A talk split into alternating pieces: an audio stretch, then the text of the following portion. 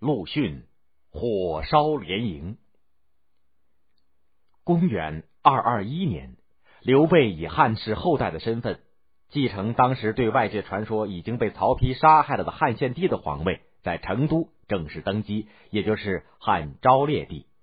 因为他所统治的地区在蜀地，包括现在的四川、云南大部、陕西、甘肃的一部分，以及贵州的全部，历史上称为蜀。称刘备为蜀汉先主。刘备对东吴孙权占领荆州和结拜兄弟关羽被杀这两件事情一直耿耿于怀。当时魏王曹丕刚刚篡夺皇位不久，军师诸葛亮和很多的将领再三苦劝刘备，当汉帝以后应该立刻发兵去消灭魏王。而刘备对这些积极的建议一点儿也听不进去。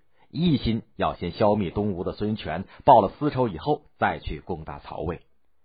吴王孙权看见刘备来势气势汹汹，心里有点害怕，他就派人向刘备去求和。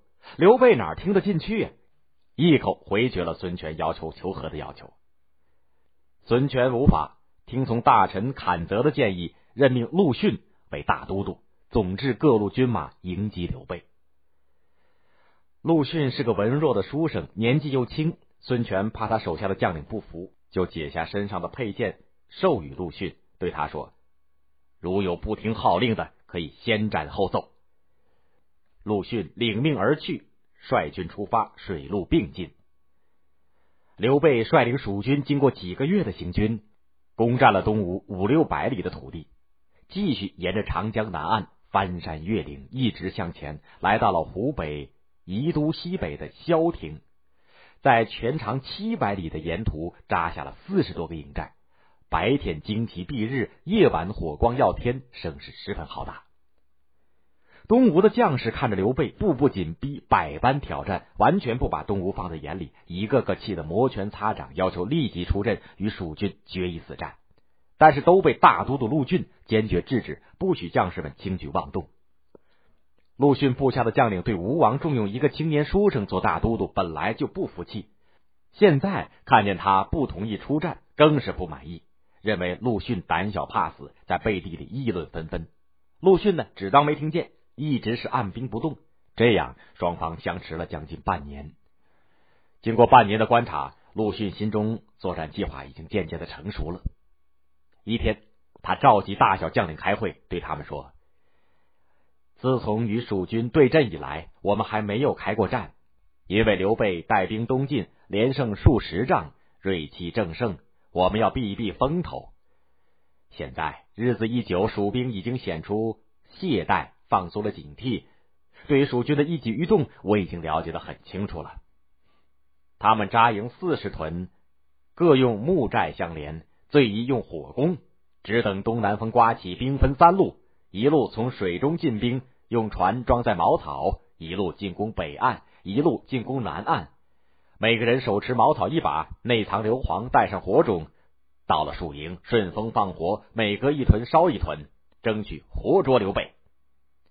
众将领听了陆逊的这番话，不由得从心中暗暗的佩服。于是各路人马都去准备，士气高涨。当晚，东南风越刮越猛。陆逊看到时机已到，命两路人马冲进了树营，点燃火把，引燃木栅栏。当时风急火紧。木栅栏一点便着，刹那间，蜀军的连营成了巨大的火龙，熊熊的火焰把长江两岸照得如同白昼。蜀军争相出逃，溃不成军，根本无法组织起有效的抵抗。刘备急忙上马，东窜西突，逃到湖北宜昌附近的马鞍山才落脚。陆逊发觉刘备逃到了马鞍山，立刻命令士兵包围着马鞍山，发起了猛烈的进攻。刘备发现这里也不是久留之地，就由关兴、张苞一前一后保护着突围。吴兵看见刘备想逃走，都想争功，大批人马向刘备追来。正当危急关头，大将赵云杀入阵来救驾，把吴军杀得人仰马翻。陆逊听说赵云到此，就急令退兵。刘备带着百余人马退入了白帝城，也就是现在重庆奉节东部的白帝山上。刘备苦心经营的东征大战以全军覆没而告终。刘备感到没有脸面再去回成都去见群臣，于是就驻扎在白帝城，改旅馆为永安宫，每日思念死去的将士，渐渐染病不起。刘备看见自己的病情越来越重，就把丞相诸葛亮从成都请过来，嘱托后事，真诚的说：“以你的才能，肯定能治理好国家。